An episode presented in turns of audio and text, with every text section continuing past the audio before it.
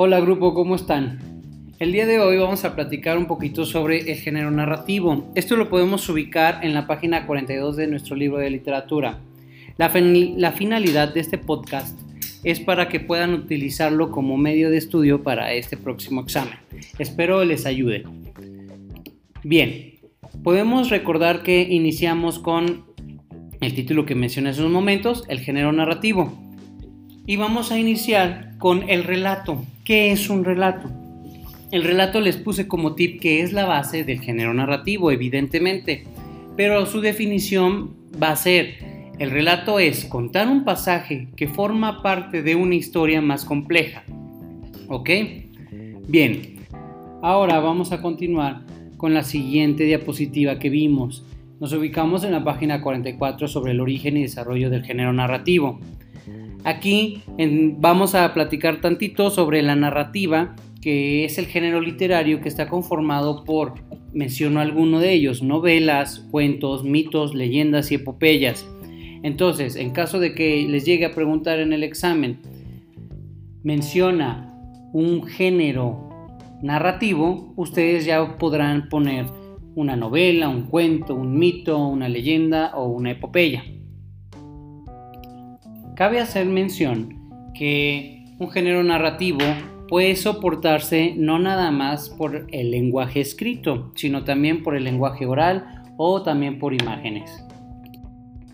Es importante recordar que toda narración consiste en un discurso que integra una sucesión de hechos en una misma acción que es de interés humano. Por ejemplo, el día de hoy les estoy narrando un discurso tal cual que son los hechos que vimos en una clase para una acción de estudio que es de interés de ustedes para que puedan utilizarlo para su aplicación de examen. Bueno, en cuanto a la narración, este es otro tip de examen. Vamos a poner como una, un significado como es la presentación oral o escrita que desarrolla varios sucesos relacionados entre sí para llevar a un desenlace. Esto ustedes deben de tenerlo de todos modos en sus apuntes. Si ya llegaste hasta aquí en este podcast, te va a servir este tip que lo vamos a preguntar en el examen.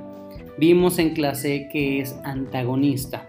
La definición como tal es es uno de los tipos de personajes que pueden tener una historia. Ese es un pequeño regalo que les doy para esta próxima evaluación. Así que si la sacas ya mal de plano en el examen, te voy a tener que quitar otro punto. Y como hoy me agarraron de buenas, para que digan que no soy gacho o sangrón, les voy a pasar otra. Testigo, también lo vimos en clase. ¿Qué es un testigo en literatura? Es uno de los tipos de narradores que pueden tener una historia. Con esto ya no acepto quejas y no acepto una respuesta incorrecta, ¿vale? Bien, vamos a continuar. Nos ubicamos ahora en la página 48 y vamos a hablar sobre sus características generales. ¿Cuáles son las características generales? Acuérdense que estamos en el tema de la narración, ¿ok? No se me pierdan. Vamos a preguntar sobre el argumento. ¿Qué es el argumento? Es la historia desde su inicio, pasando por el conflicto principal y terminando por el desenlace y una resolución. ¿Ok? Es el argumento tal cual cuando les preguntamos, a ver, dime tu argumento porque llegaste tarde al salón. Y siempre me dicen su historia desde el inicio. Profe, es que me tuve que ir al baño. Y profe, es que tuve que ir con Miss Mayra. Entonces, pues ya me están contando una historia principal pasan a un desenlace donde me pueden decir respecto al mismo ejemplo de Miss Mayra, pero Miss Mayra no se encontraba en su salón, entonces pues por eso me, tuve que esperar y por eso llegué tarde. Ahí tenemos la resolución, ¿ok? Esta es la ejemplificación del argumento. No voy a mencionar los nombres para no quemarlos, pero espero les haya caído la pedrada, ¿verdad? Regina, Isabela, Camila. Pasamos al siguiente a la siguiente característica, los personajes. Deben influir a los protagonistas secundarios y antagonistas, diferenciándose claramente en la historia. Esta es otra definición que les vamos a preguntar en el examen. La desviación de unidades de sentido, que es la tercera característica, es introducir otras palabras para hacer más interesante la narración, ¿ok?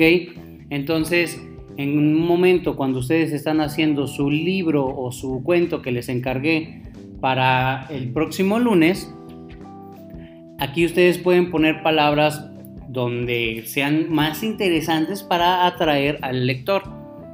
La siguiente característica es el romance es una narración escrita en versos octosílabos. La que sigue es los dos tipos de narración son la panorámica y la escénica. Esto tengan mucho cuidado porque también viene en su examen. este tema lo podemos ubicar en la página 70 y vamos a iniciar donde nace la fábula. Iniciamos que nace en las culturas de Oriente, en la India. ¿Cuál era el afán de, de este nacimiento? Es un afán, nació con un afán didáctico para educar a los hijos de los nobles, ¿ok? Entonces, ya saben dónde nace en este caso la fábula y cuál es el afán. Continuamos con la fábula. En la página 72 a 79 hablamos un poquito de Esopo, que, fue el griego pensador que retomó la fábula en el siglo VI a.C. Fue uno de los primeros en cultivar el género de la fábula, ¿ok? Ojo, este es dato importante. Posteriormente, con Esopo, vamos a pasar a las cruzadas. ¿Qué va a venir? Por medio de las cruzadas, cuando los caballeros cristianos combatieron contra los árabes, fue la manera en que a finales de la Edad Media y durante el Renacimiento nuevas fábulas se trajeron a Europa. Esto lo pueden ubicar en la página 72 casi al final. También es tema de examen. Mencionamos algunos fabulistas internacionales. Solamente les voy a preguntar en este examen los fabulistas de México Independiente, que son los más importantes. Joaquín Fernández de Lizardi y José Rosas Moreno. Posterior a esto, ahora sí podemos culminar con la definición de fábula. ¿Qué es una fábula? La fábula es una narración breve, concisa, en la que los personajes pueden ser personas, animales o seres inanimados que conlleva una intención moralizante. Con esto terminamos nuestro podcast y con esto pueden presumir que ya están listos o tienen mínimo una idea para el examen que van a aplicar. Les deseo mucho éxito y nos vemos en la próxima. Chao.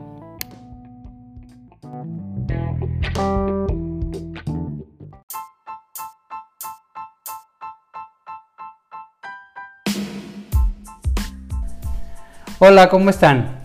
Bienvenidos a este nuevo podcast.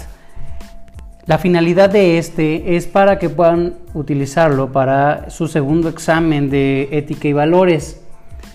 Vimos en clases anteriores sobre la libertad Hablamos que era la libertad, que era la libertad negativa, que era la libertad positiva, que era la libertad política. Y hasta ahí nos quedamos, hasta ahí llegamos al primer examen. Iniciando este segundo examen, continuamos con los temas que vimos en clase sobre libertad ética. Aquí es donde empezamos. Como pueden saber o como lo deben de tener sus apuntes, libertad ética es la característica fundamental del ser humano es la libertad para constituir su ser. ¿Ok? Posterior a ello vimos libertad y responsabilidad. La libertad y la responsabilidad nos dice que soy libre en la medida en que me responsabilizo de mis actos. Mientras más responsable soy de mí mismo, más queda expuesta mi libertad. Esta definición la leímos en clase.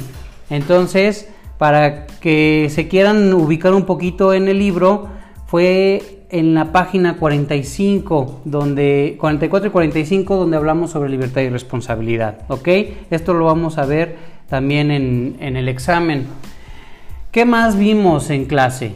Vimos, eh, después de los ejercicios que les dejé, sobre la libertad incondicionada. ¿Qué es la libertad incondicionada?